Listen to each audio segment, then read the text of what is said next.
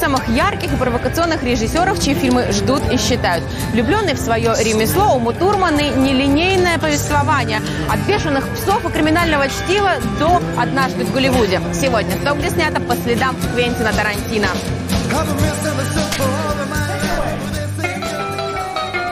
В котелке Квентина Тарантино 9 фильмов. Свои работы режиссер называет детищами. Быть может, потому так долго вынашивает каждый.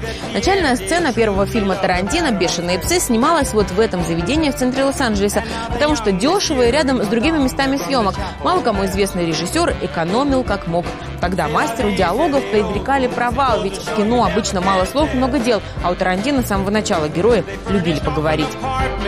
Погони бешеных псов снимались на улицах Лос-Анджелеса. Позволить себе перекрыть целые кварталы, как это делает Тарантино сегодня, в 92 году он не мог.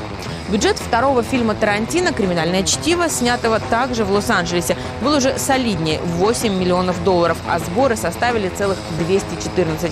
Это был неслыханный успех. Правда, многих мест, где фильм снимался, уже нет, а вот этого заведения, где была снята легендарная сцена, ставшая классикой, не существовало вовсе. Кафе соорудили в павильоне. А в последней работе Тарантино «Однажды в Голливуде» съемки проходили, что называется, на натуре. Лос-Анджелес в нем во всей красе, и места показаны легендарные.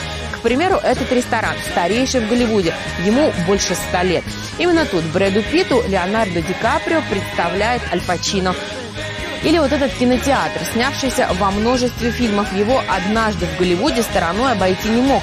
Открытый в 1937 году Бруин-театр признан памятником истории и культуры, но фильмы в нем смотрят по сей день, включая «Однажды в Голливуде». Удивительно, но ни один фильм Тарантино не взял «Оскар» в номинации «Лучшая картина». Лишь два раза статуэтки получал сам режиссер за лучший сценарий.